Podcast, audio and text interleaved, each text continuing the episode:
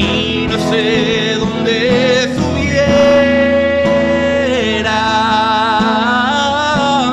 Si yo a ti no te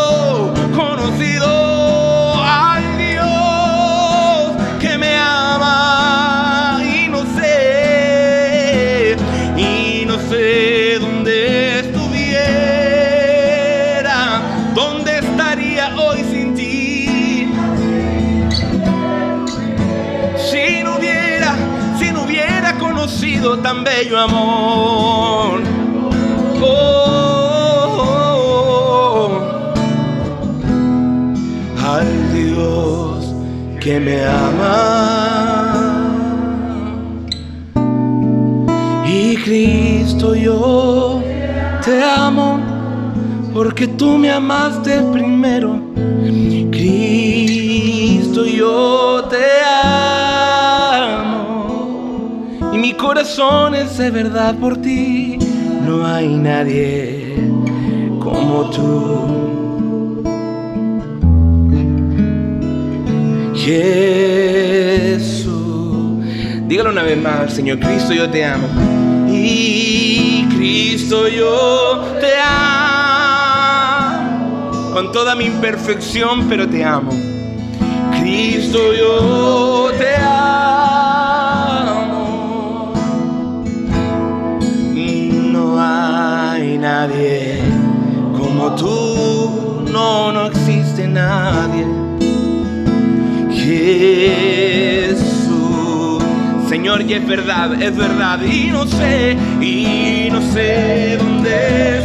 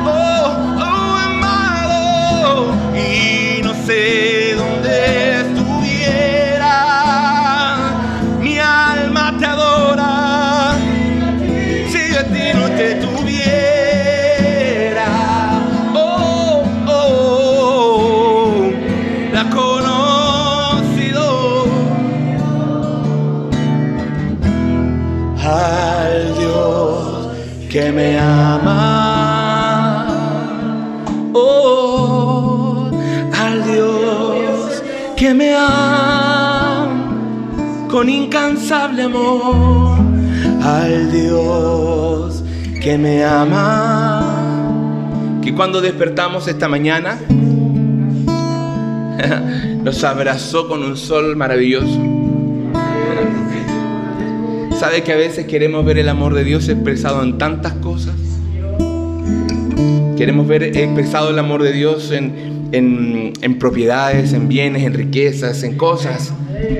Pero sabe que el amor de Dios está tan tangible hoy día en la mañana cuando despertaste y lo primero que hiciste, tomaste hálito de vida. Eso es misericordia y amor del Señor. Así que nadie, nadie, nadie, y esto yo te lo puedo garantizar, nadie te amaría como el Señor te ama. Mira, el amor de padre, el amor de madre, el amor de una esposa, el amor de los hijos es incondicional. Es maravilloso. Pero nadie, nadie estaría dispuesto a amarte como lo hizo Dios un día, entregando a su Hijo en la cruz, para que usted y yo tengamos vida y vida eterna en Él. ¿Hay alguien ahí esta mañana que le pueda decir gracias, Señor? Gracias. No merecía tanto. no merecía tanto. Soy tan malo.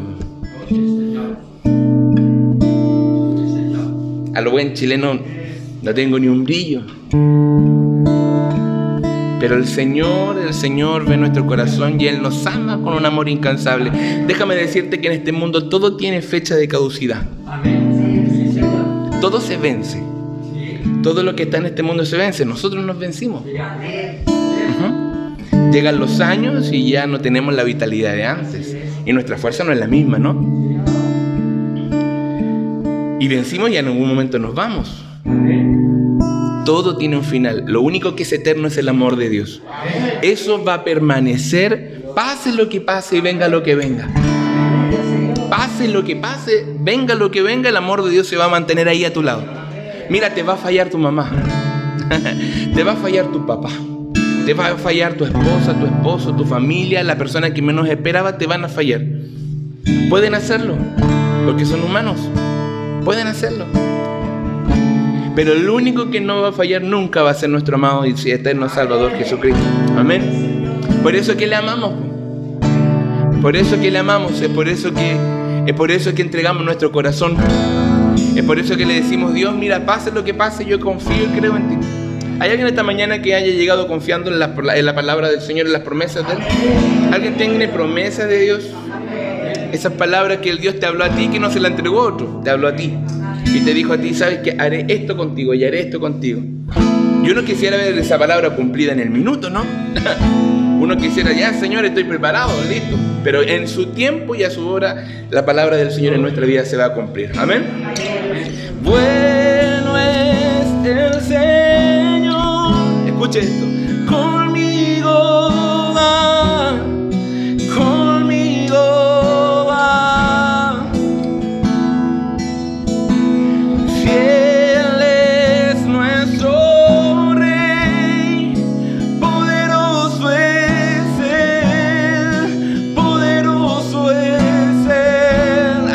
Poderoso aquí? Dígalo. Y bueno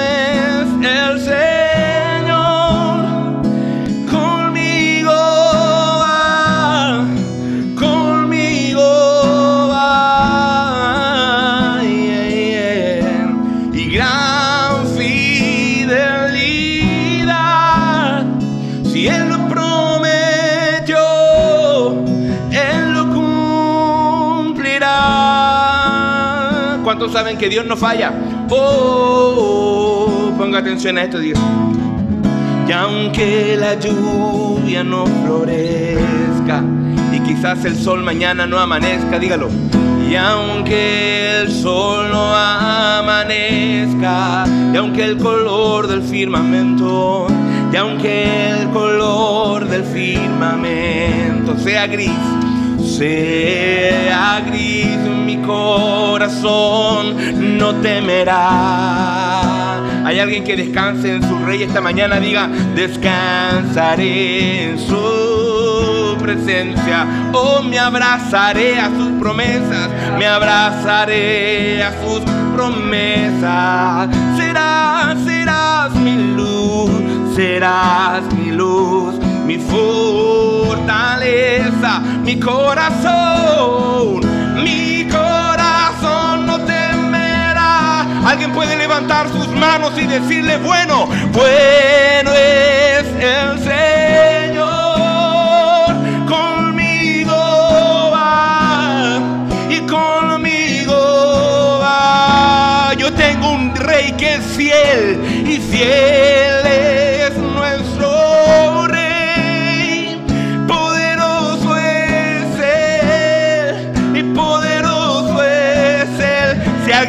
tiene un Dios bueno, levanta su voz y sus manos y diga, bueno es el Señor. Conmigo conmigo. Gran fidelidad, gran fidelidad, gran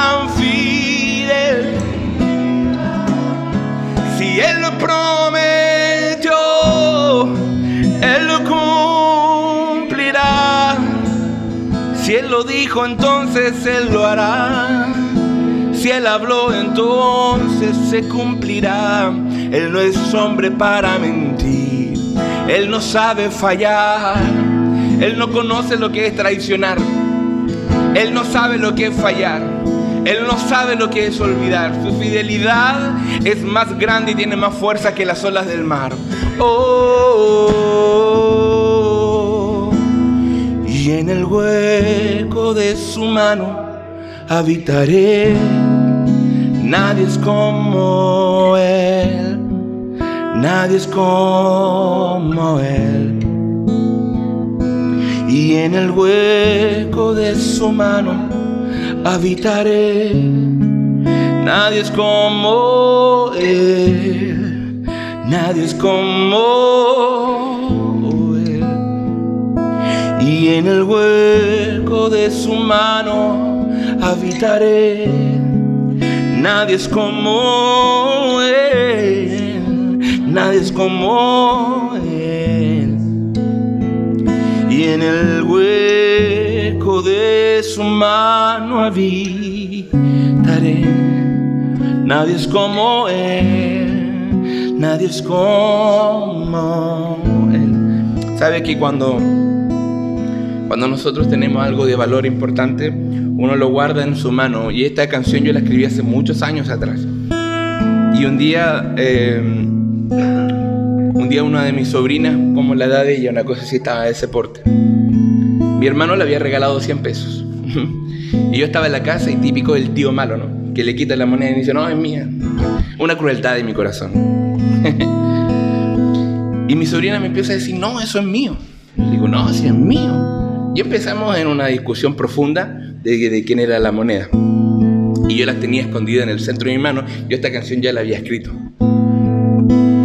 Y ella empieza a pelear conmigo y a intentar abrirme los dedos para sacarme los 100 pesos. Y yo, mientras más ella intentaba, yo más apretaba mi mano. Yo me reía en ver cómo ella hacía de todo para quitarme la moneda.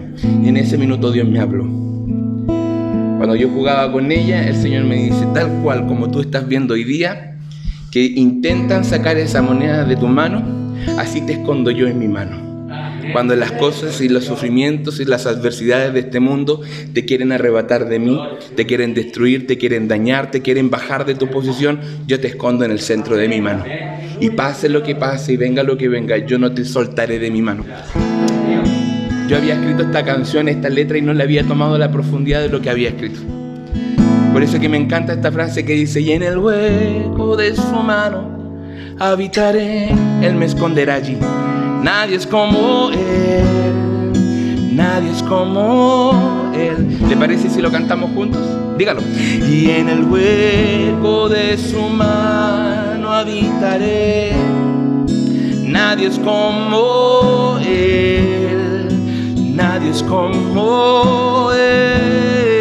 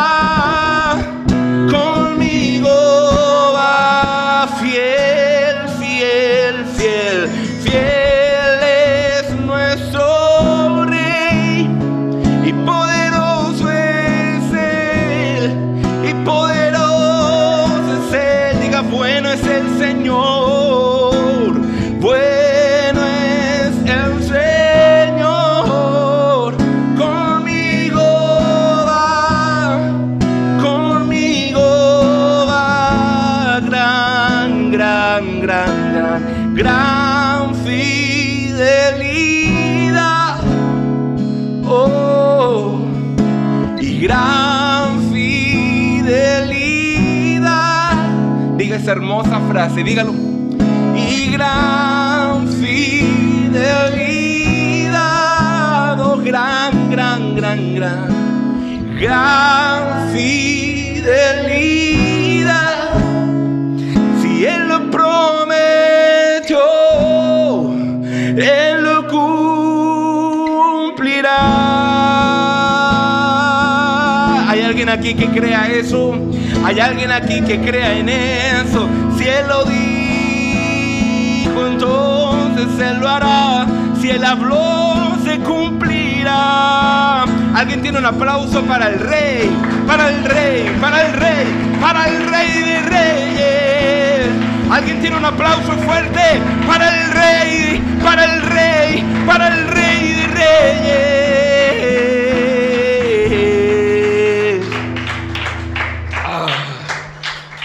para el rey de reyes. Tome su asiento. Tome su asiento. Hoy cuando el Señor visita a su hijo, ah, papá transforma todo. Amén. Hay una presencia de su vida muy Señor. acostumbrado, uno pretende que la presencia del Señor llegue y todo revolucionando y a veces con solamente teniendo el corazón en paz, quieto, eso ya es una tremenda presencia del Señor en nuestra vida.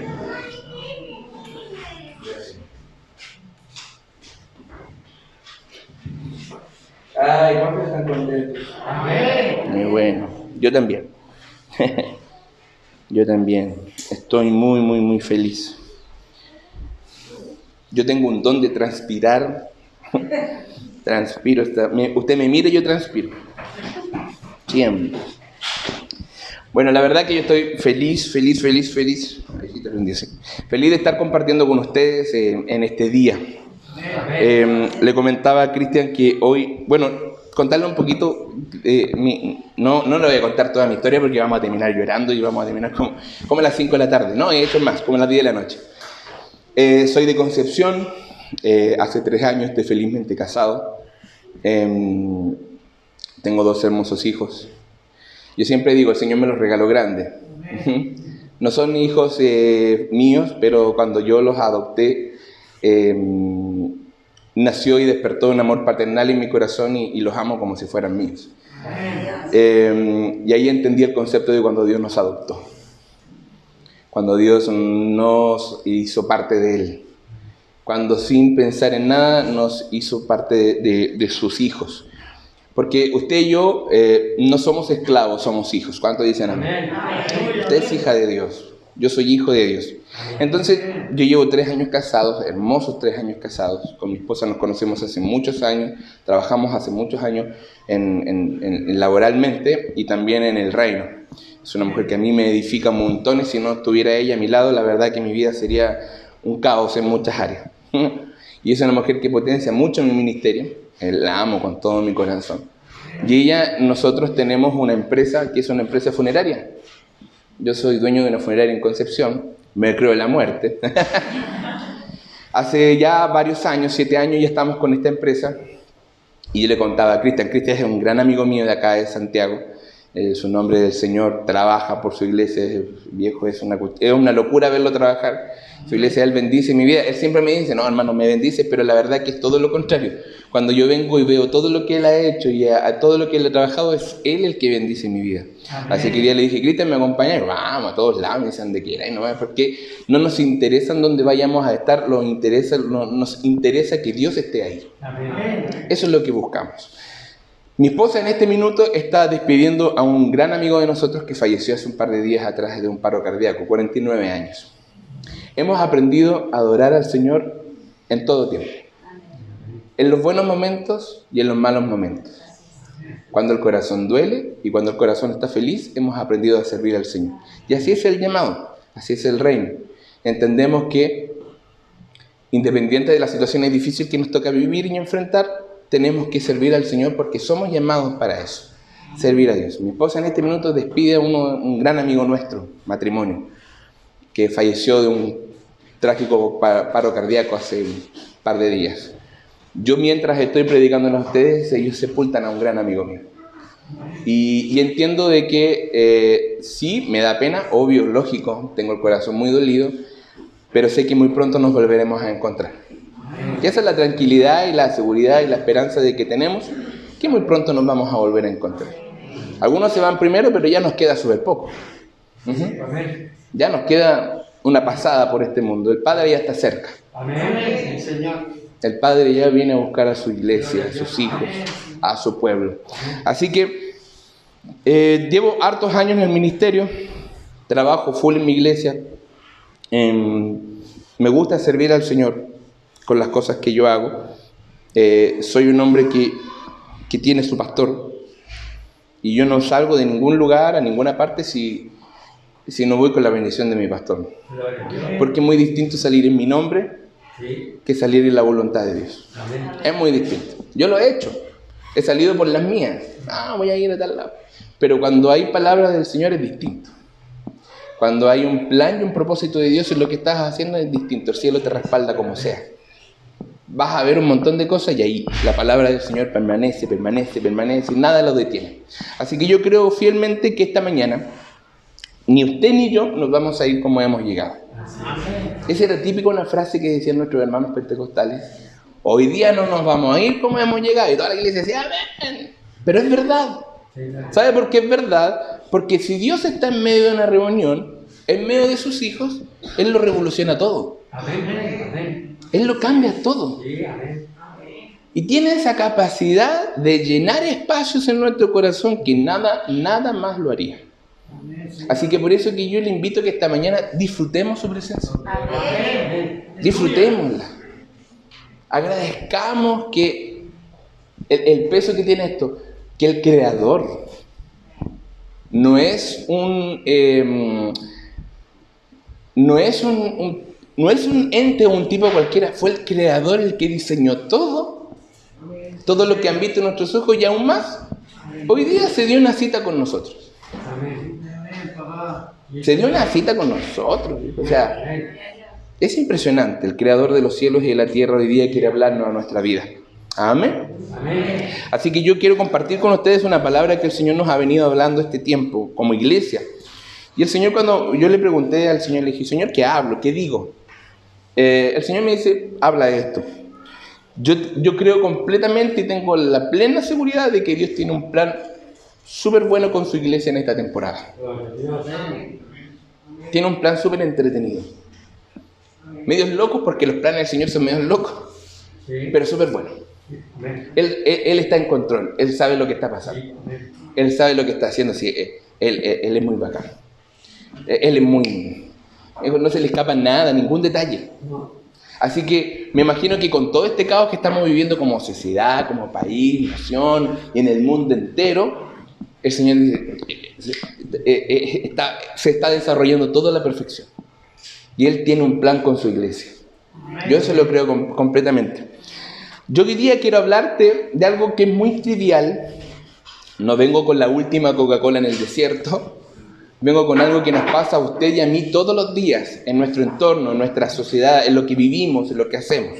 Hoy día quiero hablar de cómo vamos a responder o cómo podemos responder ante ciertas tormentas que nos toca vivir en la vida. Quiero hablarles hoy día de ciertas cosas, de tormentas que tenemos que enfrentar porque estamos acá. Jesús mismo lo dijo, en el mundo tendréis aflicciones. Él no dijo, en el mundo viejo te va a ir excelente, va a estar todo happy, va a estar todo bien, disfruta lo que... No, no, dijo, en el mundo vas a tener momentos que te van a hacer crudos. En el mundo vas a tener minutos que se van a hacer tormentosos. Que te van a doler en el corazón y que te van a moler a pedazos. Pero tranquilos que yo he vencido con eso. Esa es la seguridad que tenemos en Dios.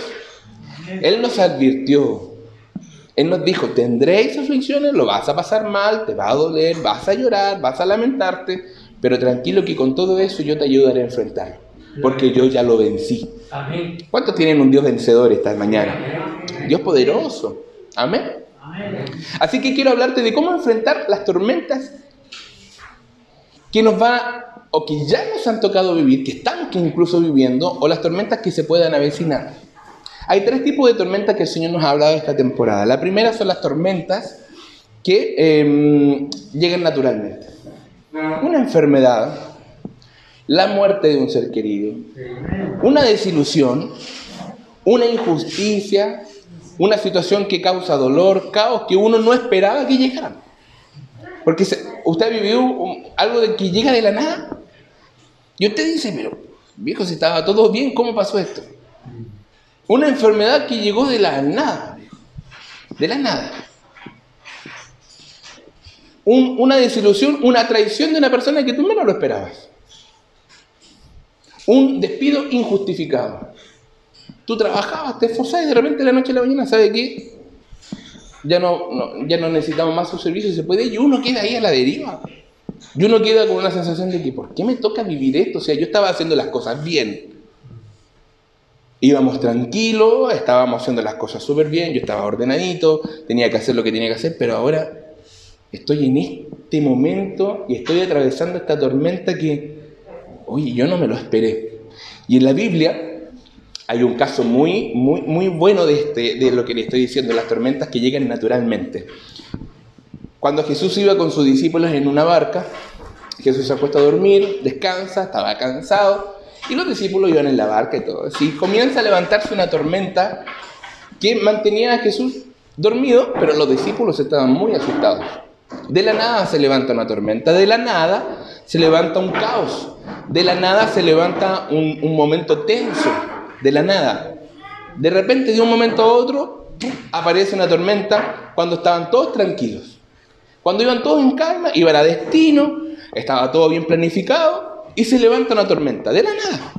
Y ahí cuando Jesús se levanta le dice, oye, pero ¿por qué tienen miedo? Y Jesús habla y las, las aguas se aquietaron, los vientos se calmaron. Esa es la tormenta que yo le estoy explicando. Que cuando estamos haciendo las cosas bien, que cuando estamos normalmente en, en una actitud de vida, estamos tranquilos, algo pasa. Y nos toca enfrentar. Tan así de simple. Y aunque queramos no estar ahí, si el Señor que nos permite estar ahí, tenemos que hacerlo. Yo me enfermé hace muchos años atrás, a los 13 años. Imagínense, a los 13 años yo agonicé tres meses en una UCI, he estado un montón de veces hospitalizado. Y un día yo le dije al Señor, Señor, pero ¿por qué tengo 13 años? Y los médicos, el panorama era, te vas a morir. Así. A mi mamá le dijeron, vaya a preparar el servicio fúnebre de su hijo porque él se va a morir. Dijo a los 13 años. ¿Se acuerda cuando tenía 13 años? ¿Sí? ¿Qué hace uno a los 13 años? Jugar, proyectarse de amigo. Ni siquiera uno está pensando en decir, oye, ¿qué voy a hacer cuando grande? Esa edad no nos interesa. Disfrutamos el presente. Disfrutamos. Dependemos de los papás. Somos obedientes. Bueno, algunos más que otros. Recién estamos comenzando a disfrutar y estamos empezando a ver con nuestros ojos la magnitud de lo que significa vivir. Recién a esa edad. Bueno, yo a esa edad estaba peleando entre la vida y la muerte. Yo a esa edad no sabía si me iba a morir el otro día o en un par de horas que venían después o iba a quedar vivo. Y si quedaba vivo iba a quedar con un montón de secuelas. A ese nivel. Entonces, mientras otros Corrían, jugaban a la pelota, yo estaba en una cama en un hospital, con mangueras por todas partes, inyectado hasta en los pies, sin moverme, quieto, y los médicos llegaban y yo le veía su cara y se hablaban entre ellos Me dijeron, ¿estaban contando un chiste algo? hacían así los médicos y Y un médico un día me dice, entra. Yo creo que estas son cosas que el Señor hace nomás. Y me dice, se sienta en la cama y me dice, quiero conversar contigo. ¿Ok? Le dije yo, ¿qué?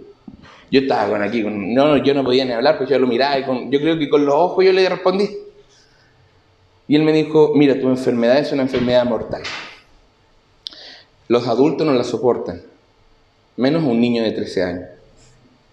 Le dije, el tipo paleteado. Y me dijo, yo te quiero dar un consejo. Cuando entre tu mamá cuando entre tus hermanos, tu familia, a ver, exprésale lo mucho que, que tú los amas. Porque lo tuyo tú no lo vas a sobrevivir. Esto te va a matar. Entonces yo, ¿usted comprende el mensaje que le están transmitiendo a un chico de 13 años? Te cortan las alas de una. De una. Si uno ya es viejo y le dicen eso, uno cómo se desparrama. Uno queda en el suelo. Imagínense un niño de 13 años no alcancé a vivir nada y me voy a morir. Y el médico me dice, yo lo hago y me toma en la mano, muy simpático, me dice, yo lo hago porque tengo un hijo de tu misma edad y a él me gustaría decirle la verdad, porque creo que lo merece. Decirle la verdad. Y para que tú te vayas tranquilo y tu mamá y tus hermanos se queden tranquilos. Entonces, Yo con lo poco que podía mover saqué el tubo de oxígeno de mi nariz. Lo moví y le dije, doctor, yo no le quiero faltar el respeto. Yo respeto toda su experiencia, sus años, pero la última palabra la tiene el Señor. Amén. El doctor me mira y me dice, tu mamá me dijo lo mismo afuera. Yo le dije, porque desde que nosotros somos pequeños, hemos visto la mano del Señor en nuestra vida. Yo respeto lo que usted sabe hacer y se lo agradezco, pero yo dependo del Señor. Y él me dice esto, si tu Dios existe, si tu Dios es grande, como ustedes dicen que es, tú vas a salir caminando de este hospital. Porque a mi experiencia y en mi profesionalismo, y ahí me tiró todo su currículum, tú no vas a salir vivo de aquí. A ti te quedan horas de vida.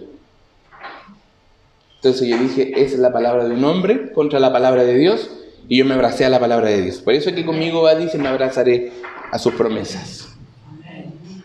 Por eso, porque yo, a mí los hombres me han dicho muchas cosas, pero la palabra del Señor es la que vale. Esa permanece. Y esa se cumple.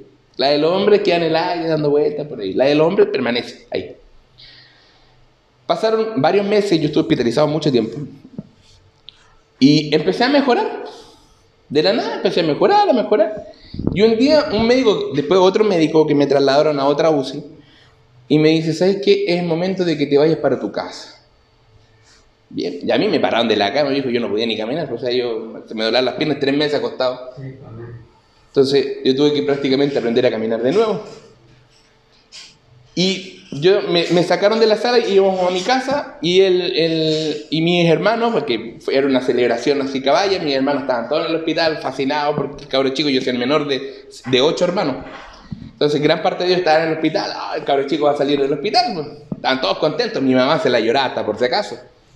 Yo iba saliendo, yo iba saliendo del hospital y mi mamá iba con las manos levantadas dando gloria al Señor. A ese nivel de, de, de, de experiencia en el Señor tenemos. Y yo salgo. Y entre, porque me dijeron una silla de ruedas. Y dije, no, viejo, estuve tanto tiempo en cama que lo único que, que aunque llegue gateando al auto, pero quiero llegar caminando, me quiero mover. Así que mi hermano me abrazaron, yo y como típico, entre los dos hermanos, así como apenas caminaba, pero caminaba. Y estaba el doctor parado en la puerta de la sala. El doctor que me había dicho, si tu Dios es grande, tú vas a salir caminando de aquí. Y yo lo veo con sus ojos llenos de lágrimas. Y yo voy caminando y entre yo más me acercaba a él, sonreía. Y lo único que me dice, Boris, que te vaya muy bien, espero no volverte a ver acá. Y yo dije, te le tengo que hablar del Señor. Y yo iba a hablar y él me dice, y tu Dios es grande. Yo le dije, doctor, mi Dios es el más grande de todos. Yo le dije, así como me enfrenta a mí, me ayuda a enfrentar a mí, también le va a ayudar a usted a enfrentar todo lo que usted tenga que, que como médico no puede solucionar. Y el, el, el doctor así con loco, lleno de lágrimas, no lloró porque, ay, es... pero, pero yo dije, ese día, a través de mi historia, él entendió de que hay un Dios grande. Y él lo pudo ver con sus ojos. Me tocó vivir esa tormenta, que yo no la busqué. No lo pedí, yo nunca en mi vida de niñez le había dicho Señor, enférmame, Señor, pasa. No, no, yo viejo, ¿qué? Señor, no, enferma al que está al lado, a mí no, a mí hazme tranquilo, déjame vivir feliz. Me enfermó a mí. Una tormenta que me tocó vivir. Lamentablemente me tocó vivir. Con los años entendí que esa tormenta trajo un peso más grande de gloria sobre mi vida. Como dice la palabra del Señor, una leve tribulación, una leve tribulación momentánea, traerá sobre tu vida un mayor peso de gloria. Yo hoy día lo veo. Hoy día yo le puedo predicar a usted y con bases en mi vida yo le puedo decir, Dios sana. Amén. Amén. Amén. Y te pueden, tú puedes tener un diagnóstico fuerte, pueden decirte un montón de cosas, pueden venir los médicos más especializ especializados del mundo a decirte esto y esto y esto, pero Dios es el que tiene la palabra puesta sobre tu vida y la palabra de Él se va a cumplir. Amén. Como sea, pero se va a cumplir. Amén. Existe la segunda tormenta que es la tormenta con propósito, es esa tormenta que Dios te metió en la barca. -huh. Vívela, porque esta tormenta te traerá un peso de gloria. Le pasó a los discípulos, a estos mismos que se habían asustado anteriormente, que el Señor le calmó las aguas, Dios mismo, Jesús mismo los manda y le dice, vayan a las aguas, súbanse a la barca y nos encontramos en la otra orilla. ¿Ah? Nos encontramos allá. Mire, Jesús era capo. El tipo era seco. Yo no creo que Jesús haya dicho, uy, no tenía ni idea que se iban a levantar los vientos. Perdón, chiquillo, yo no me quise subir. Sino que él sabía, porque cuando iban en medio de las aguas, las olas comenzaron a golpear, los vientos comenzaron, y los, y los discípulos comenzaron a temer, y, y, y, la tormenta se empezó a poner media espesa, densa. Y de la nada aparece Jesús caminando de las aguas, así como muy tranquilo, como Pedro por su casa. Tranquilito. Y los discípulos comenzaron a tener miedo, decían, uy, un fantasma. Imagínense tipo viejo creyendo en fantasmas. Un fantasma. Y el Señor le dice, no, soy yo, tranquilo. O sea, los metí en la tormenta y me encima ahora me confunden con un fantasma, son terribles paleteajos. Luego soy yo, yo, yo creo que Dios nos mete de repente en tormentas, en, en, cuestiones cuáticas, pesadas, que nos van a hacer eh, dudar, que nos van a cansar, que nos van a afligir, pero es porque Él nos quiere demostrar que por el otro lado, Él viene caminando sobre eso. Amén. Sí, amén. Él viene caminando sobre el viento, el viento no lo detuvo, ni menos las olas del mar. Sí, amén.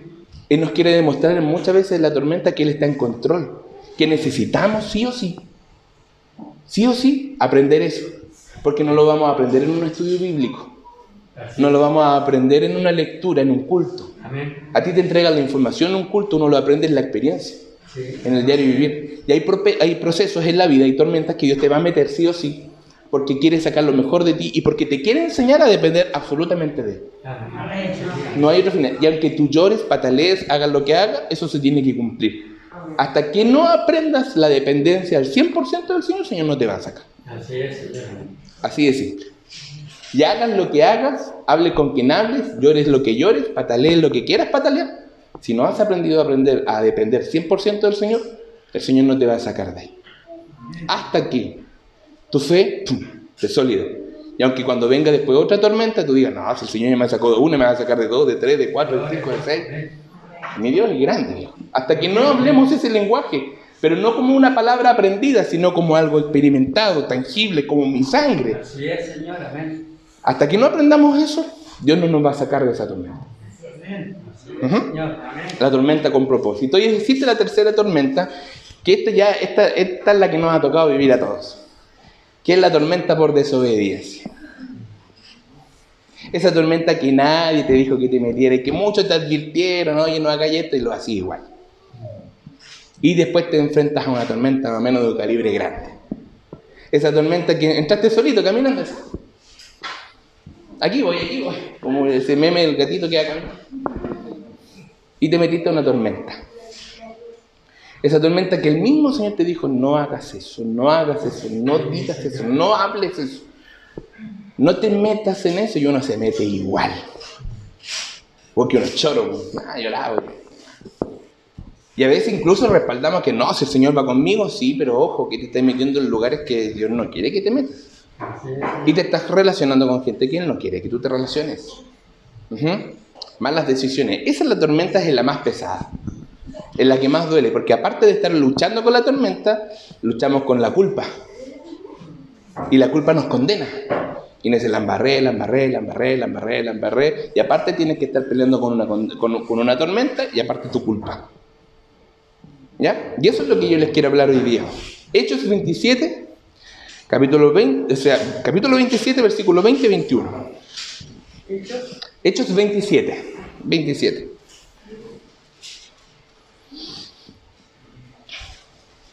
Hechos 27, versículo 20 y versículo 21.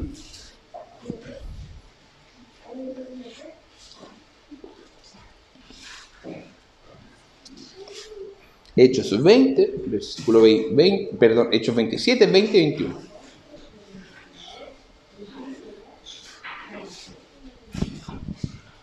Hoy día el Señor nos quiere hablar de que independiente de la tormenta que estemos viviendo, independiente de lo que está que estemos pasando, ya sea una tormenta que llegó de la nada, una tormenta que haya un propósito divino sobre ti, o una tormenta que tú estás viviendo porque fuiste porfiado, porque no hiciste las cosas bien, independiente al nivel de tormenta, el cual haya sido la razón de que estés viviendo una tormenta, o te toque enfrentar una tormenta futura, porque a lo mejor hoy día tu, tu happy, está tranquila, bien, pero lo más probable es que en algún momento vas a tener que atravesar algo. Independiente de eso, Dios quiere enseñarnos en esta mañana que Él está en control de todas las cosas. ¿Cuántos creen eso? Amén. Él está en control de todo. ¿Lo encontró? ¿Lo tenemos? ¿Sí? Hechos 27, 20, 21. Ah, yo lo voy a leer aquí.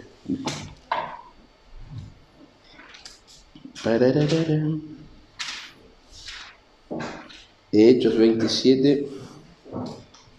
Se me escondieron los hechos.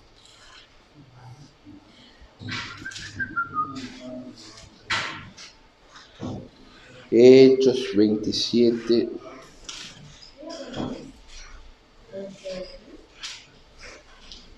Ya, aquí está. ¿Lo encontró? ¿Lo tiene ahí? Bueno, yo tengo a lo mejor una versión distinta a la suya. Pero voy a leer mi versión. Dice la palabra del Señor, como pasaron muchos días sin que apareciera ni el sol ni las estrellas, y la tempestad seguía arreciando, pedimos al fin, perdimos al fin toda esperanza de salvarnos. Llevábamos ya muchos, mucho tiempo sin comer, así que Pablo se puso en medio de todos y dijo, señores, debían haber seguido mi consejo y no haber zarpado de Creta. Así se habrían ahorrado este perjuicio y esta pérdida. Amén. Oremos. Señor, te damos gracias en esta mañana. Agradecemos todo lo que tú nos has permitido vivir hasta este día.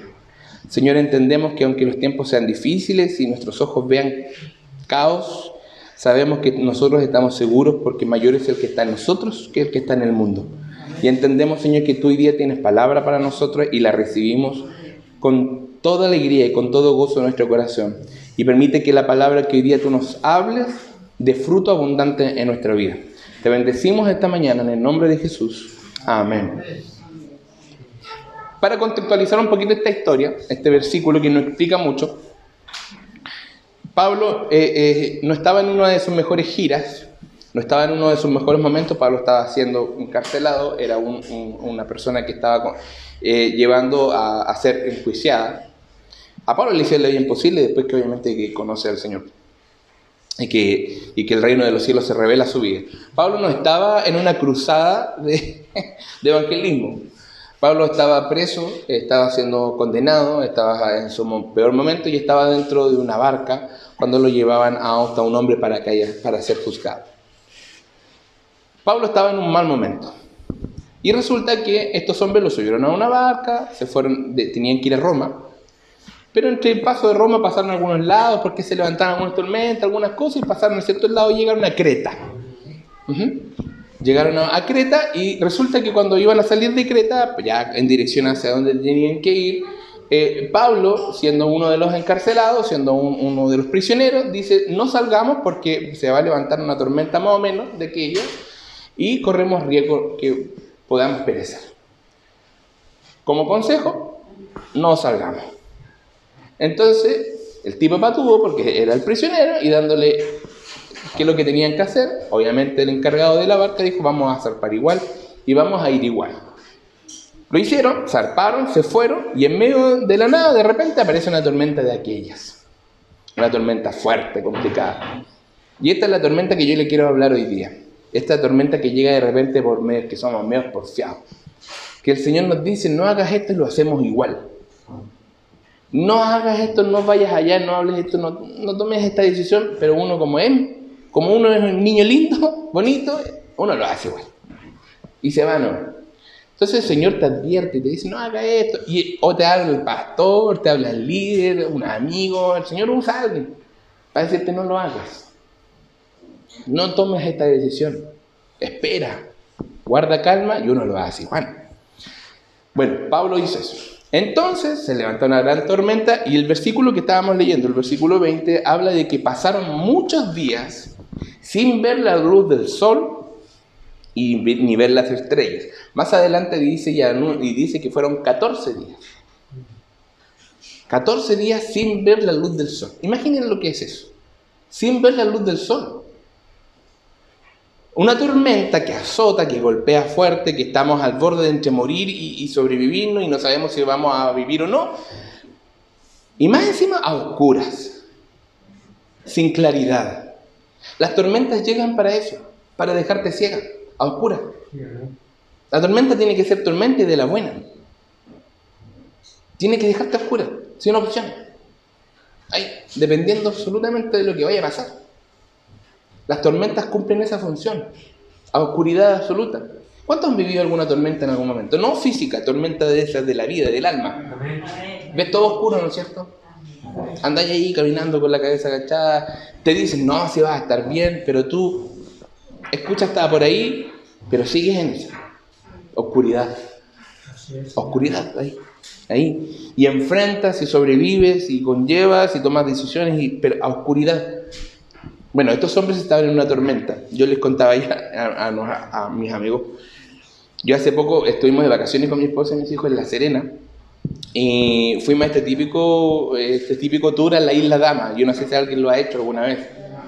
A la Isla Dama fuimos bonito, lindo. Yo le tengo un pánico al mar horrible. Yo no sé nadar de entrada, no, no, no tengo ni idea de lo que es nadar, no sé. A mí viene un tsunami y me lleva. y me voy con él. yo la verdad que no tengo ni idea. Yo, yo en una piscina yo camino por el borde. Y yo cuando ya empiezo a ver que ya, ya es como el dedito gordo, ya, ya tocó el borde y ahí camino, retrocedo. No avanzo más allá. Porque tengo pánico, a mí el, mar me provoca pánico. Y mi esposa con mis hijos empezaron, oye, vamos, vamos, vamos, vamos. Y ya, sí, ya, vamos. Íbamos entrando, llegando a la caleta, ahí donde estaban los- las lanchas. Y yo, Dios mío, Señor, y empecé a orar. Señor, Señor, bueno, ya, listo. Me pusieron el chaleco salvavidas, me subí dentro de la lancha, yo ya iba todo engarrotado. Yo caminaba así como tieso y me subí a la lancha, no hablaban nada, callado, mutis. Mi esposa mis hijos y todo el mundo disfrutando, ¡ay, que el agua! todo espectacular! Y yo tieso, viejo, tieso, tieso, tieso. Comenzaron a mover la lancha, mar adentro, todo súper bien. Me empezó a caer el agua, típico que uno se, se va mojando un poco, y yo iba engarrotado. así. Y yo miraba para el lado, puro océano. No veía nada, era puro océano. Y yo, Señor mío, estoy en medio de la nada. Y yo empecé a clamar al Señor, Salmo 91, al Padre nuestro, todo lo que se me, todo lo que se me venía a la mente, empecé a clamar, Señor, y empecé a tener miedo. Y me empezó como a dar pánico. Empecé, y mi esposa me decía, amor, calma, tranquilo. Sí, no, sí, voy calmado, voy calmado. Yo miraba para el lado, mal, pésimo. Y, y empezó, y de repente, de la nada, de la nada, se empezó a poner, el cielo ya no estaba medio azulito, se empezó como a nublar. Y se empezó a levantar un viento, más o menos, denso. Y el capitán de la lancha, ah, yo digo capitán como para... Pero el que iba manejando la lancha, sé.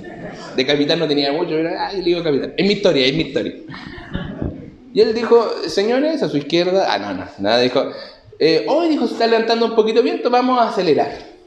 Dios mío, vamos a acelerar, Jesús, vuélvase para la tierra, vámonos de vuelta. Y mi esposa me dijo, feliz. Y el tipo iba así, pero embalado. Yo no iba disfrutando, siendo súper honesto, no iba disfrutando.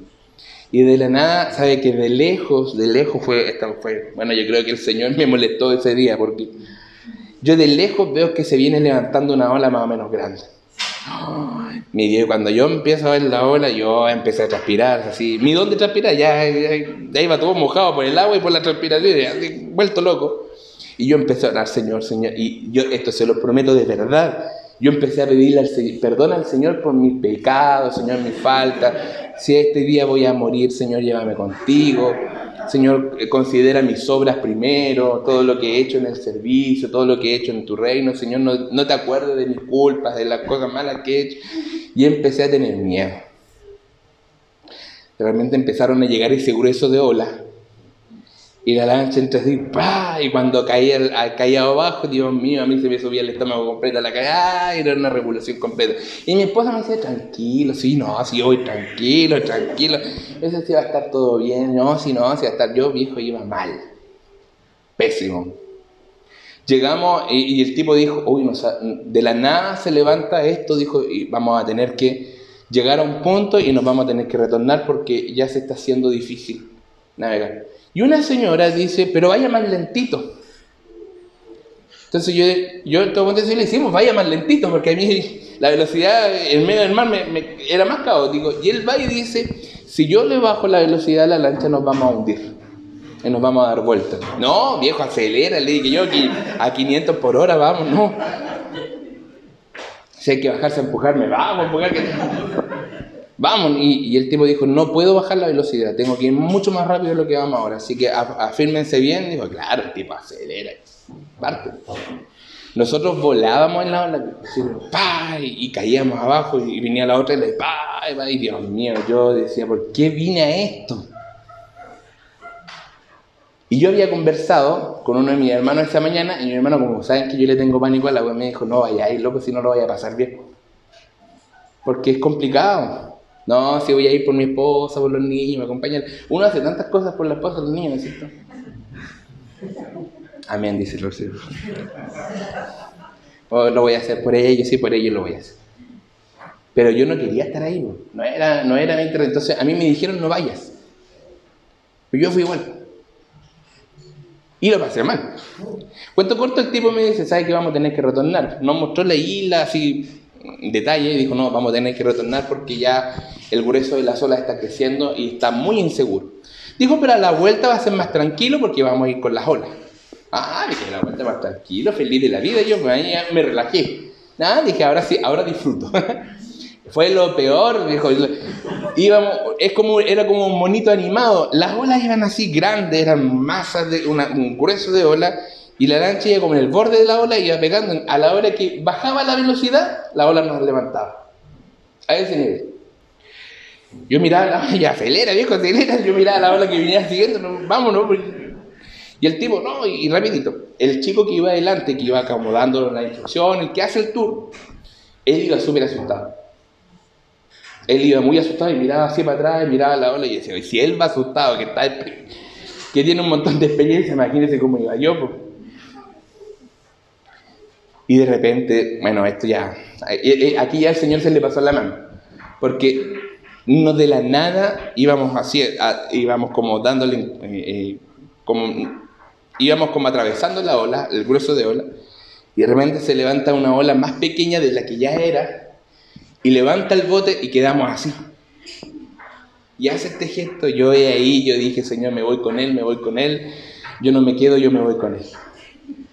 Y empecé a cantar los coritos pentecostales, me voy con Él, ya, ya, yo dije, ya aquí, aquí llegué. Aquí eh, terminó el cantante, el salmista, como me quieran llamar. Aquí quedé en medio del mar y yo ya me vi como Jack en el Titanic, así, hundiéndome, desapareciendo en él. No, dije, aquí ya comeré, ya filo.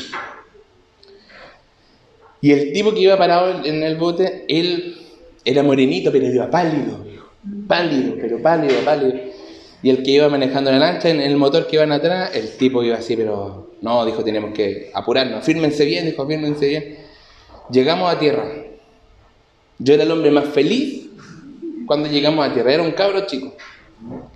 Y mi esposa me dijo, hoy estuvo entretenido.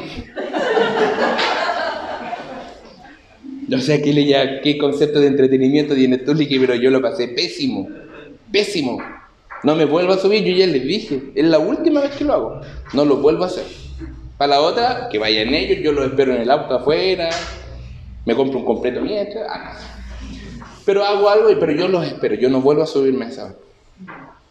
Porque eh, lo pasé pésimo. De verdad que yo estaba muy mal. Y a mí me dijeron no lo hagas. Y lo hice igual. Y no lo volvería a hacer. Eso nos, nos pasa en muchas cosas a veces a nosotros. Que pensamos que lo vamos a pasar bien, que va a ser provechoso, pero no es así. A veces tomamos determinaciones en base a nuestras emociones. Y a veces tomamos decisiones en base a lo que, a lo que yo quiero. Pero nos cuesta tomar decisiones en base al propósito de Dios, lo que Dios quiere. Y nos toca enfrentar tormentas. Imagínense, yo iba en una lancha, en una lancha que no era grande, imagínense, Pablo estaba atravesando eh, esto y estuvieron 14 días así, en una tormenta más o menos. O sea, yo estuve un par de horas y para mí fue el infierno. Imagínense, Pablo, con todas estas personas, 14 días. Y estamos hablando que en ese tiempo las cosas en la construcción no eran como hoy día, no era un motor eléctrico. Los tipos remaban. Así que imagínense el, grueso de la tormenta que estamos hablando. Le cuento mi historia media vergonzosa para que usted entienda nomás, ¿ya? Para que usted comprenda el contexto. Estos hombres estuvieron 14 días de esa manera. Yo estaba con una luz del sol, yo estaba con claridad, yo veía. Estos hombres no veían nada. Estaban a oscuras. Y resulta que Pablo estaba en una posición muy distinta a la de ellos. Y eso es lo que a mí me impresiona de esta historia. Porque Pablo estaba más tranquilo. Y Pablo estaba diciéndonos, oye, si me hubiesen hecho caso, ¿no? Ahí el típico, te lo dije. ¿Usted ha dicho esa vez a alguna persona? Te lo dije, te lo dije, ya no sé. O se lo han dicho a usted. te lo dije. Y uno sí, no, sí tenía razón. ¿Por qué Pablo les dijo esto? Porque Pablo estuvo con el Señor, con un ángel de Jehová. Y Pablo les dijo, yo les dije que no salieran la tormenta, pero ustedes salieron igual. La embarraron, ya estamos aquí, bueno, ya estamos aquí. Pero a mí me habló el ángel de Jehová, al Dios que yo sirvo y el Dios que le pertenezco. Y él me entregó una información. No vamos a perecer. Y eso me encanta. No vamos a perecer. Ninguno de nosotros va a morir. Ninguno. Ninguno de nosotros va a morir. Así que por eso yo no estoy en el miedo con ustedes. Ustedes están todos asustados. Yo estoy tranquilo. Porque a mí el Señor me habló. Y si Él lo dijo, yo le creo.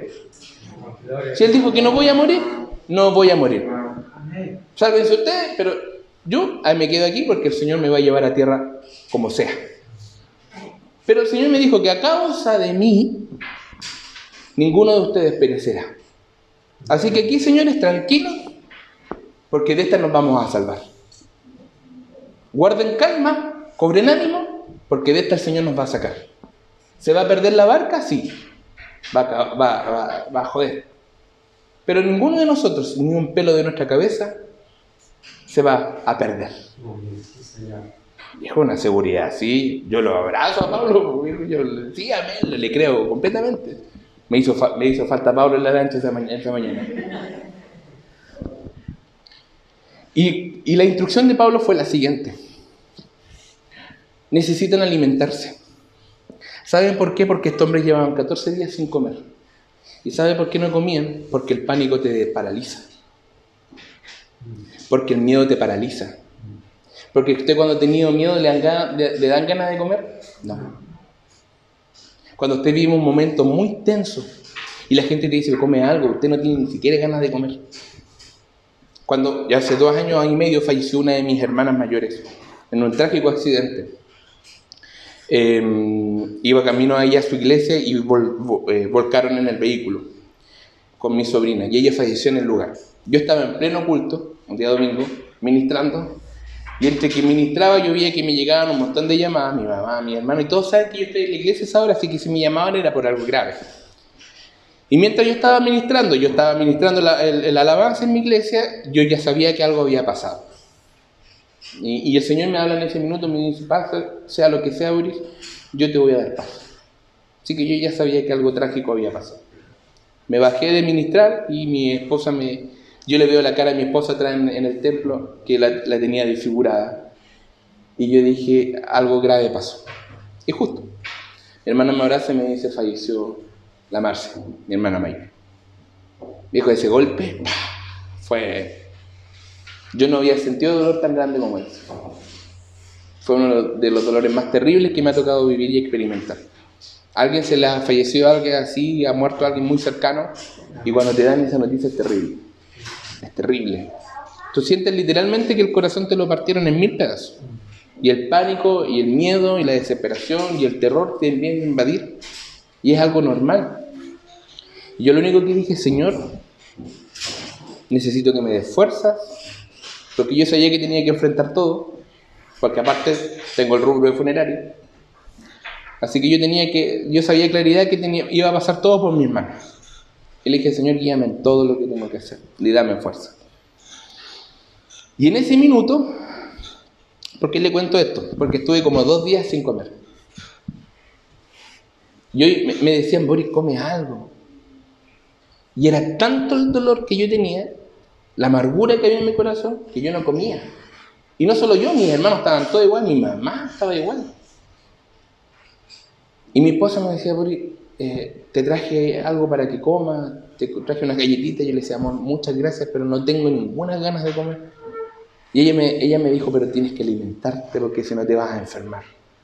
Y vas a pasar este momento peor de lo que ya es. Te vas a debilitar. Y yo le hice caso, me empecé a comer. Escucha, me comía un par de galletas, algo así, como para tratar de, comer algo, así, ser obediente. Y porque no tenía ganas de comer. Yo comí después, después del funeral de mi hermana, llegamos así ya a comer algo, ya más tranquilos. Pero en el proceso no comí nada. No tomé ni desayuno, ni almuerzo, no comí nada. No me senté a disfrutar un plato de comida. No tenía ganas de hacerlo. Y aunque a lo mejor tenía, tuviera ganas, pero estaba tan triste que con solamente el hecho de tomar una cuchara para mí ya era. Y dejaba ahí, no, no, no quiero, no quiero, no quiero, no quiero. No quiero. Bueno, estos hombres pasaron eso. Era tanta su amargura y su desesperación, era tanto lo que el terror de ellos porque sentían que iban a morir. La Biblia dice muy bien en el versículo eh, 20, dice, perdimos al fin toda esperanza de salvarnos. Estos hombres ya se habían entregado, ya sentía que iban a morir ya habían llegado al nivel máximo de desesperación y ya, ¿qué vamos a alimentarnos si vamos a morir? Ya llegaron a ese nivel y no se alimentaron. Y a mí me encanta esto, y esto es lo que yo quería hablarles hoy. Pablo le dice, a mí Dios me dijo que no íbamos a perecer, pero tienen que alimentarse, tienen que comer, porque si no los mata la tormenta, van a morir de hambre. Así que por el bien de sus vidas, se tienen que alimentar. Porque los porfiaditos ya estamos aquí por porfiar. No sigan siendo más porfiados. Aliméntense. Y Pablo toma el pan y empieza a repartirle el pan a todos. Y cuando estos hombres vieron que Pablo estaba con la seguridad puesta en el Señor que el Señor le había hablado, comenzaron a cobrar ánimo y comenzaron a alimentarse. Y dice más adelante, en los versículos del 32 al 36, comienza a decir de que la tormenta comienza a declinar y que ya se empiezan a preparar para chocar con alguna isla y tocar tierra. Pero el secreto de, este, de esta historia, la de hoy día, es esa. Independiente de la tormenta que usted y yo podamos estar atravesando este tiempo, o a lo mejor alguna tormenta que nos va a tocar atravesar en un futuro, que a lo mejor mañana mismo, no lo sé, a lo mejor en un par de años, en algún momento nos va a enfrentar una tormenta y vamos a tener que estar ahí, ya sea por desobediencia, ya sea por propósito del Señor, ya sea porque llegó una enfermedad, lo que sea, nos va a tocar enfrentar una tormenta. Lo peor que usted y yo podemos hacer es dejar de alimentarnos. Y no estoy hablando de alimento físico, estoy hablando de nuestro alimento del alma, del espíritu. ¿Qué hacemos cotidianamente cuando las cosas no están, no están bien? Comenzar a orar. Comenzar a orar y decirle, Señor, aquí estoy. Comenzar a alimentarnos. Pero a veces el pánico es tan grande, el terror es tan grande que comenzamos a olvidarnos de eso. Y nos empezamos a desesperar. Y empezamos a pensar cómo lo voy a resolver. ¿Qué voy a hacer? ¿Qué voy a decir? ¿A dónde voy? ¿Qué puerta golpeo? Y comenzamos a tener un plan B. ¿Se ha dado cuenta de eso? Que nuestra mente empieza al tiro a pensar un plan B, una alternativa. En el versículo 32 eh, no. Uy, se me perdió el versículo. Aquí. No, en el versículo 30. 31, perdón.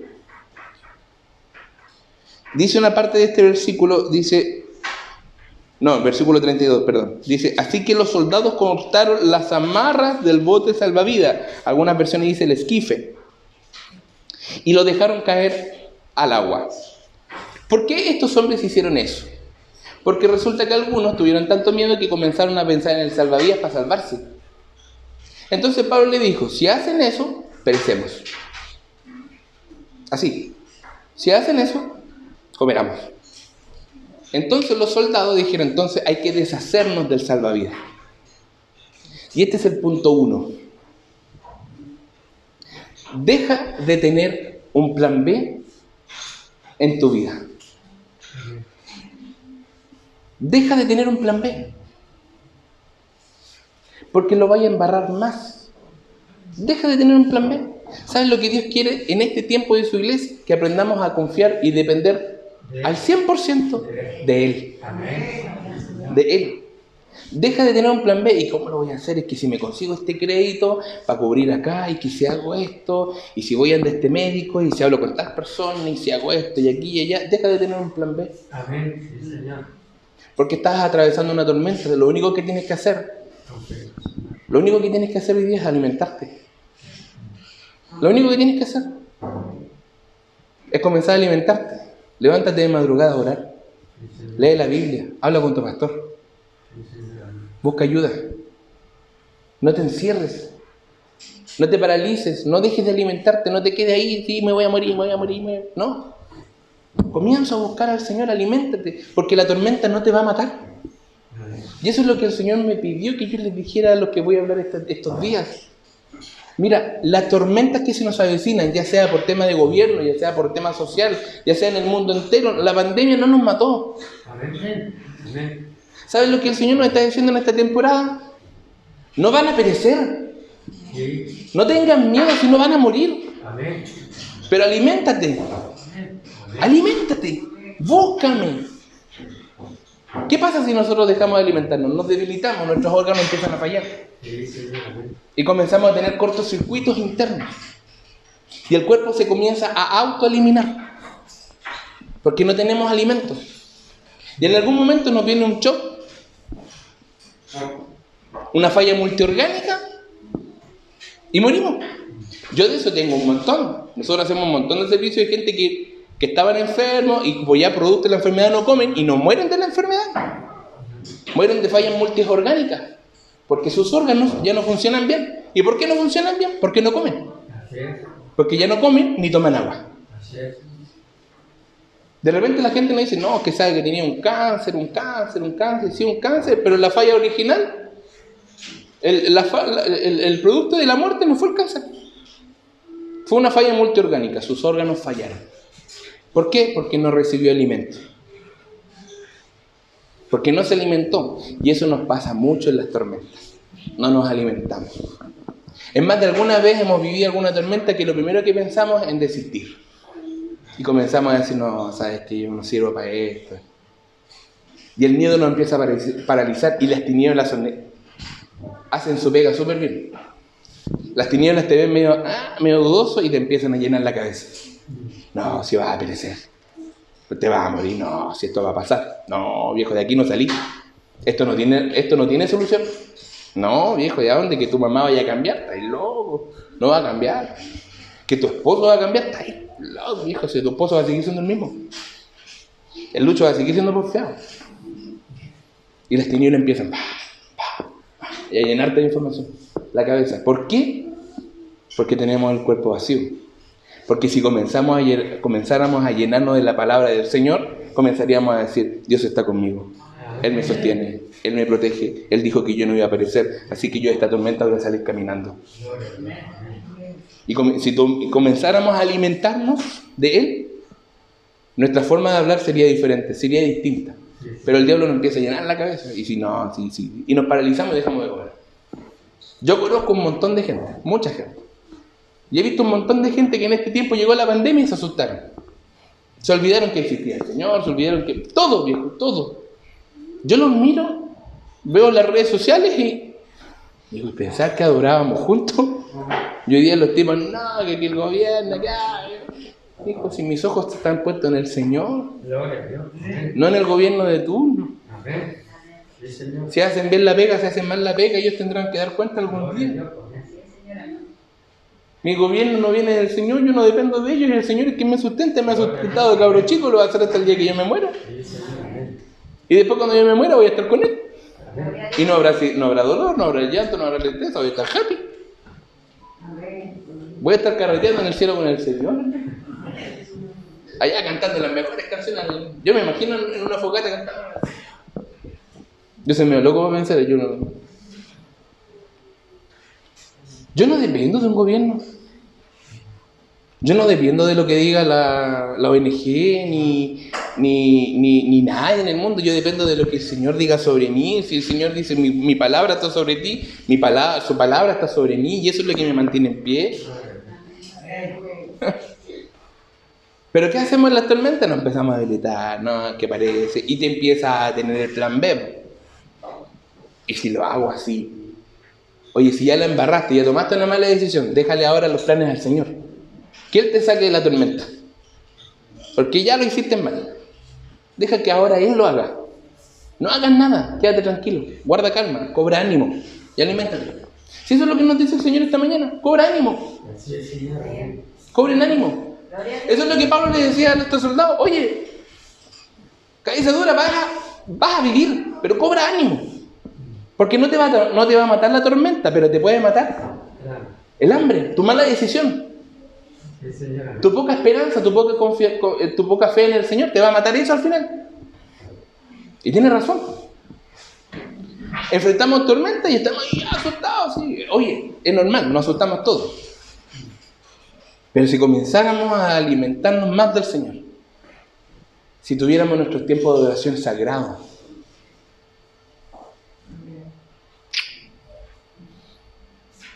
nos cambiaron la forma de ser iglesia en la pandemia. Ya no veníamos al templo. Teníamos que hacerlo por Zoom o, o por Facebook, como fuera. No tuvimos que ingeniarnos. Nos cambiaron la forma, pero la palabra no la cambiaron. ¿No? Y el poder de Dios permaneció. Yo vi milagros sorprendentes en la pandemia. Te los puedo decir así, pero. Así, en- en- para nosotros nomás, que no salga de acá.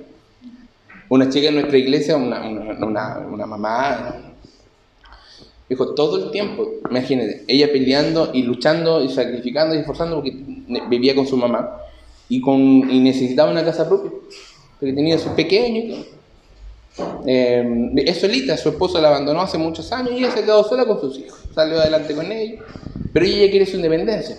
Entonces, ella siempre oraba en la iglesia, petición de oración por mi casa, por mi casa. Y todos oramos por la casa. Señor, en tu tiempo, dale la casa, ya, y hacíamos ac- acciones de fe y todo el tema, Señor. Y, y- y siempre creímos que el Señor le iba a dar la casa. En medio de la pandemia, en medio de la pandemia, cuando estaba el caos absoluto, le entregaron su casa. De la nada.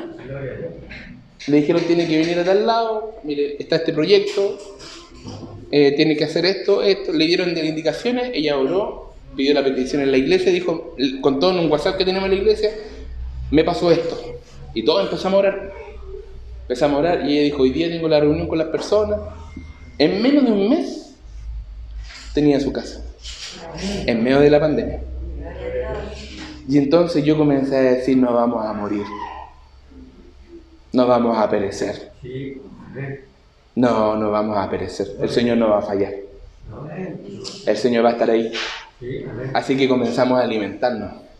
Empezamos a buscar al Señor de madrugada, de noche, a la hora que fue. Y empezamos a leer la lectura, empezamos a leer palabra, empezamos a adorar al Señor. Nos volvimos locos adorando en la pandemia. Nos juntábamos a las 9 de la mañana, a las 10 de la mañana, a las 11 de la mañana.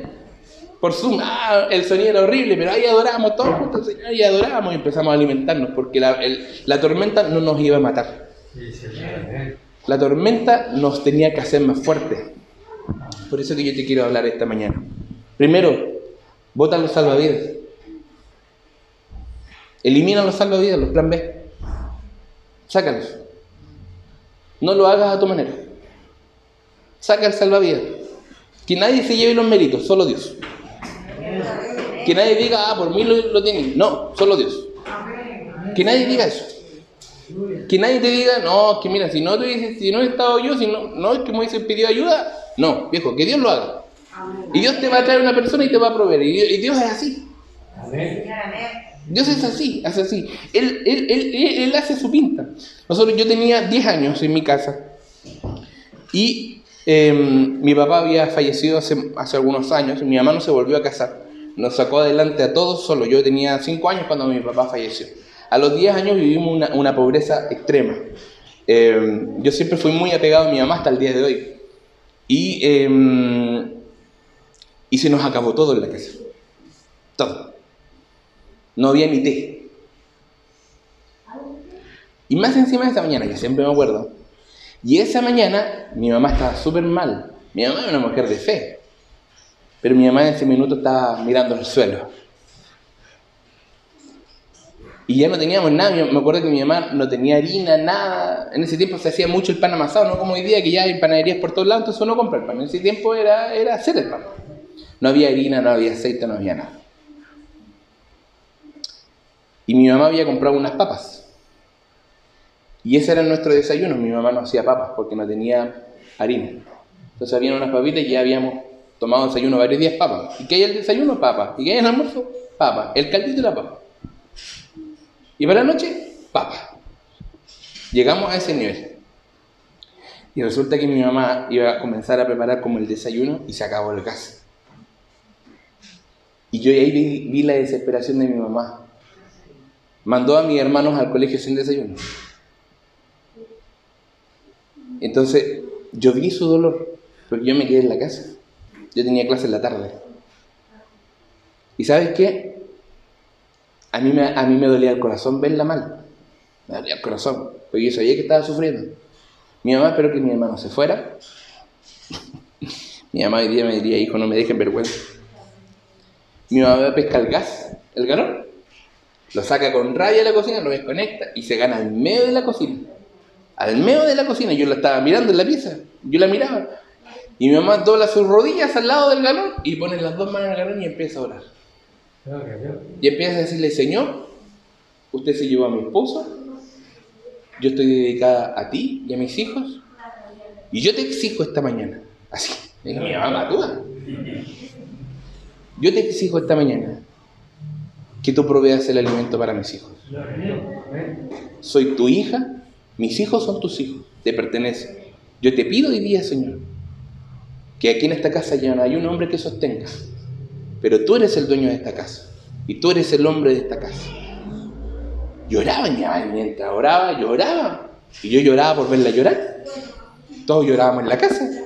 Mi mamá ahí, arrodillada en la del gas. Arrodillada. Mi mamá se para, que mi mamá es bajita. Y es como bien chora, como tiene harta persona. Pesca el gas, lo pone, saca un fósforo, prende, prendió el gas. Adivine cuánto tiempo nos duró el gas. Cuatro meses. De un gas vacío.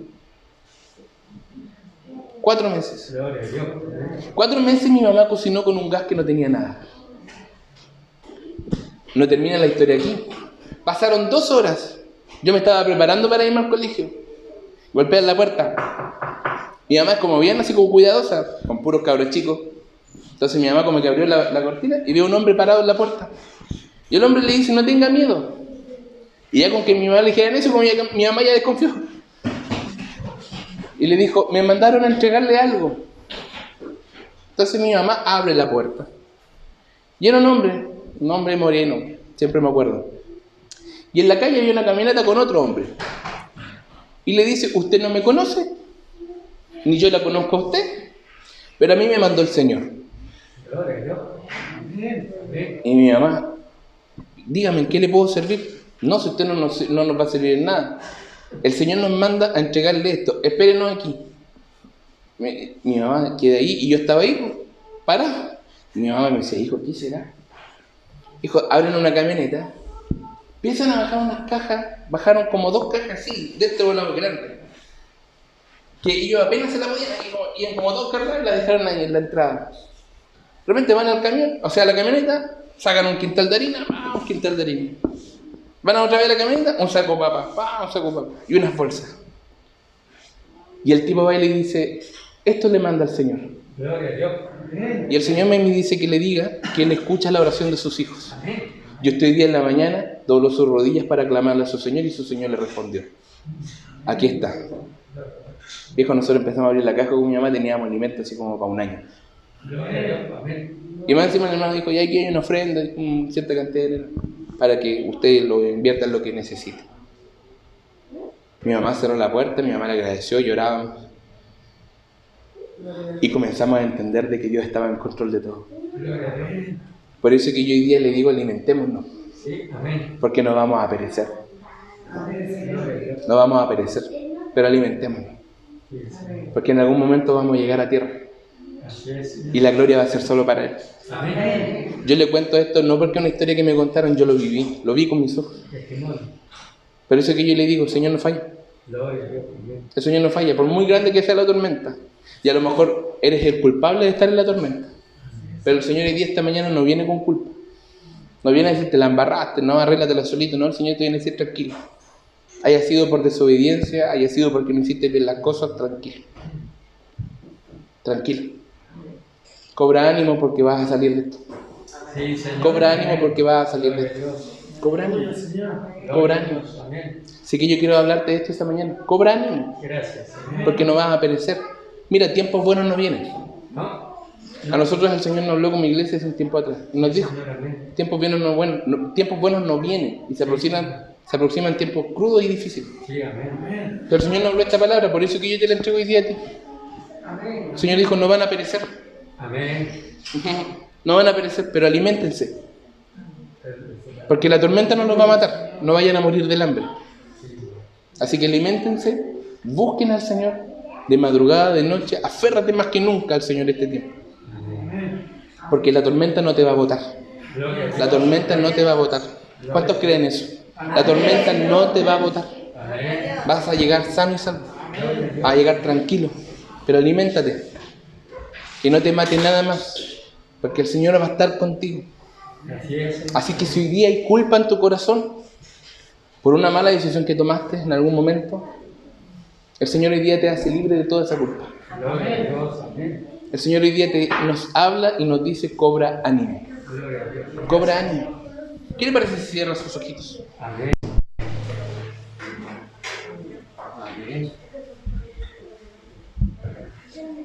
Gracias, Señor.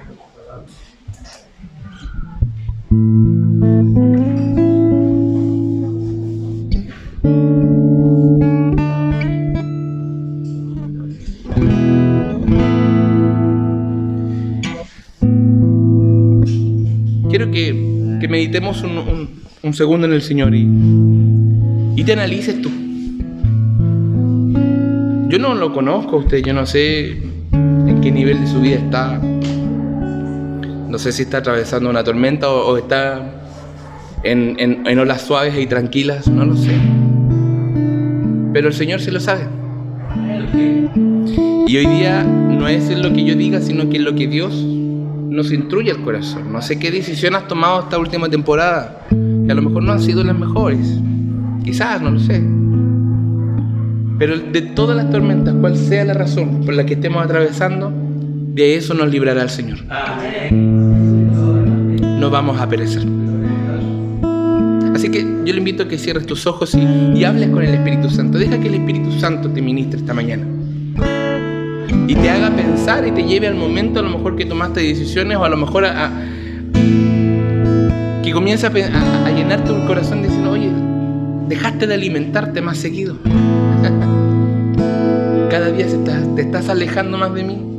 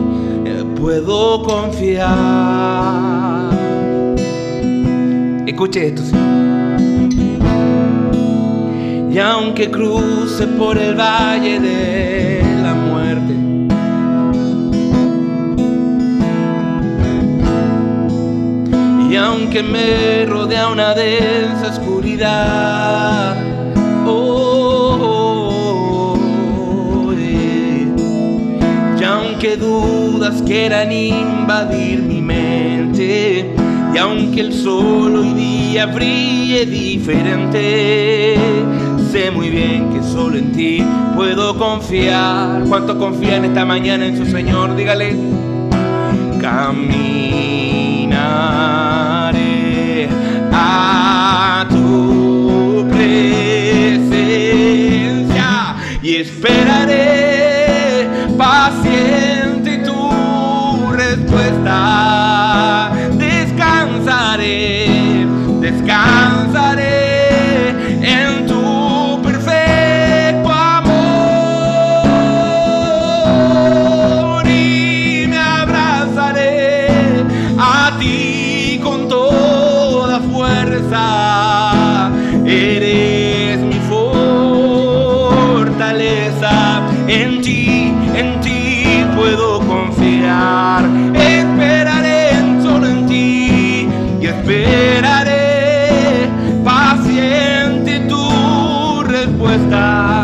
Porque Él va a responder.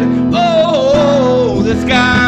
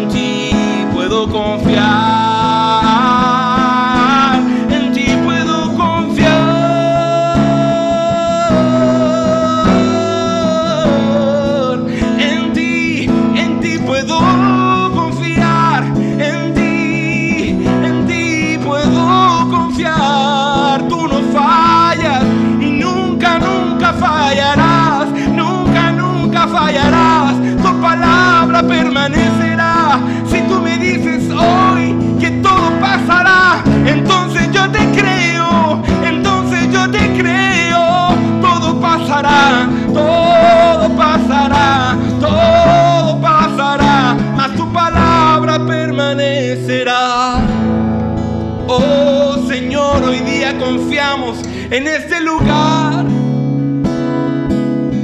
Sí, Señor, tenemos miedo, es verdad. La incertidumbre nos abraza día a día, es verdad.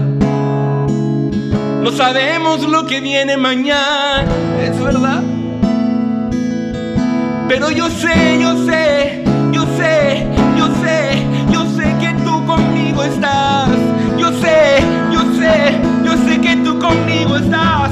Yo sé, yo sé, yo sé que tú conmigo estás. Oh, yo sé que tú conmigo estás.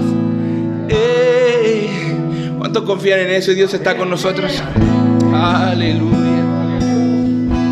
Oh, ¿sabes lo que el Espíritu Santo de Dios habla a mi vida?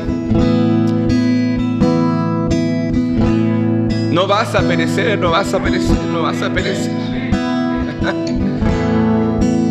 Cobra ánimo esta mañana, porque no vas a perecer. Cobra ánimo esta mañana, cobra ánimo. Anímate porque Dios está contigo. Anímate porque el Salvador está contigo. Porque el ángel de Jehová acampa alrededor de sus hijos. Porque el ángel de Jehová irá calmando las tormentas. Aleluya.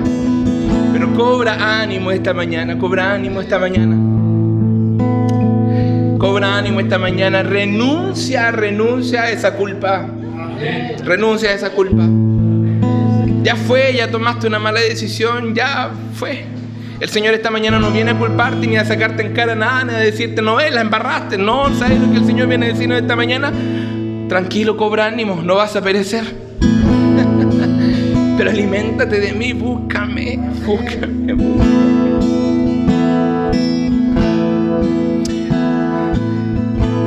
¿Sabes lo que Dios está haciendo con su iglesia? No esta, sino que en el mundo entero Dios está comenzando a llamar a los hijos, a llamar a los hijos y los hijos están comenzando a despertar.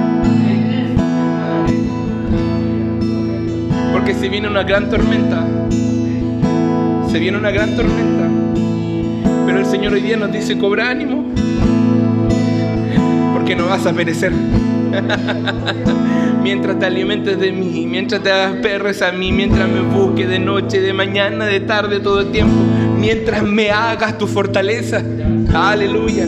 Mientras me hagas tu fortaleza, mientras me pongas a mí como el punto de lanza de tu vida, donde pongas tus proyectos, donde pongas tus ideas, tus planes en mí, que yo soy la roca. Vendrán los vientos, vendrá la tormenta, pero no te botarán. Vendrá la tormenta, vendrán los vientos, pero permanecerás en pie. Mientras sea yo el lugar donde edifiques tu vida, donde edifiques tu casa, donde edifiques a tus hijos, donde construyas una familia, donde yo sea el punto de partida de toda tu vida, no vas a perecer.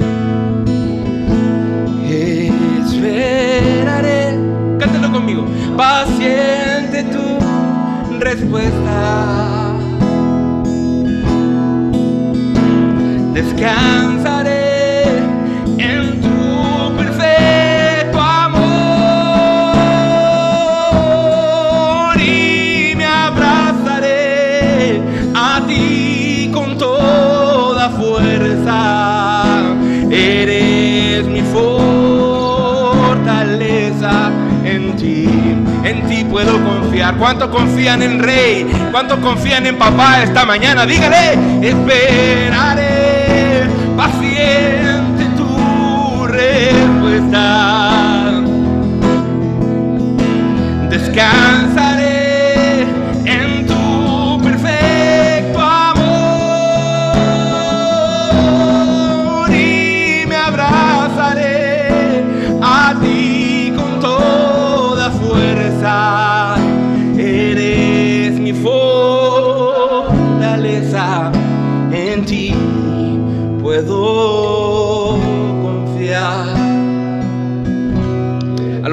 venido dudando de muchas cosas esta temporada. Pero el Espíritu Santo hoy día nos habla y nos instruye y nos dice que comiences a confiar otra vez. Yo no sé a quién le estoy hablando, pero Dios me pide hablarle a alguien. Comienza a confiar otra vez. Porque no vas a perecer. Comienza a confiar otra vez. Comienza a hablarme otra vez porque estoy escuchando. No te escondas, no escondas tu rostro de mí, porque aunque vayas a lo profundo de la mar, ahí te encontraré. Porque aunque vayas al monte más alto, mi mano estará contigo y mis ojos estarán sobre ti.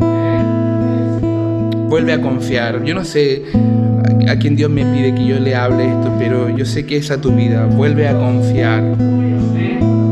Cobra ánimo esta mañana. Aliméntate otra vez porque dejaste de alimentarte. Porque dejaste de alimentarte. Porque el miedo te paralizó, eh, la duda te quietó. Estás asustada, estás asustado. Yo no sé la tormenta que estás viviendo ni atravesando, pero el Señor me hace sentir tu miedo, tu pánico. Pero el Señor hoy día vino a este lugar a hablarte a tu corazón y a decirte, cobra ánimo porque no vas a perecer. Ay,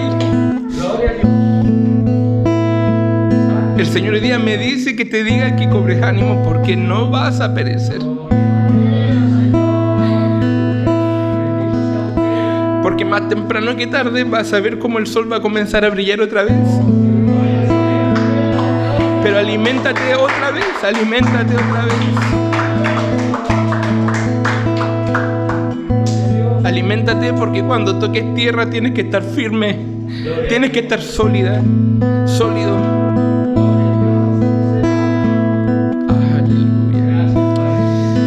Te adoramos, Señor, esta mañana. Adoramos tu corazón. Adoramos, Señor, ese amor que no merecemos.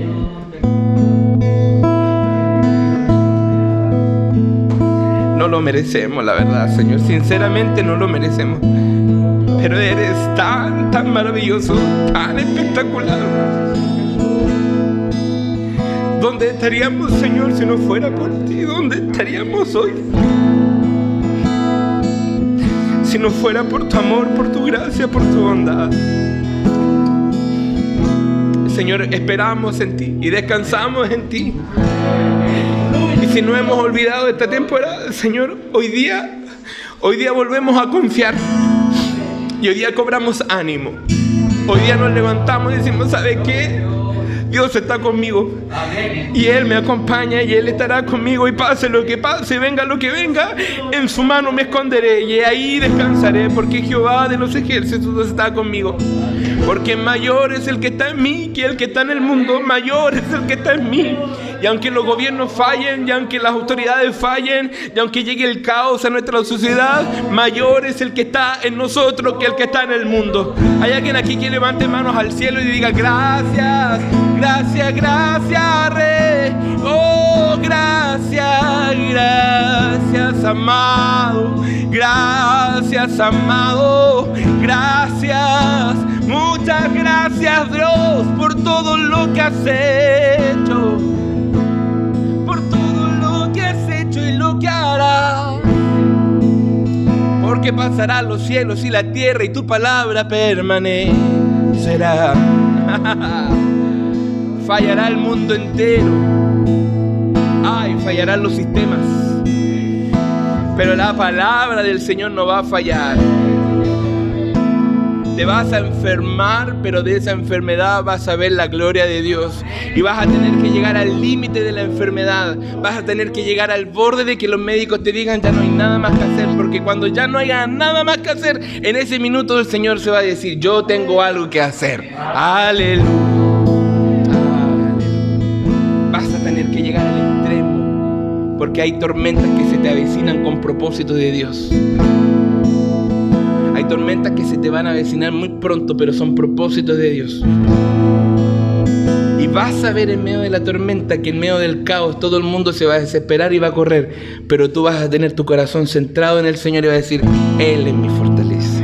Y tus ojos lo verán. ¿Cuánto dicen amén? Tus ojos lo verán. Gracias le damos a Dios esta mañana. ¿Qué le parece si le das un aplauso al Señor?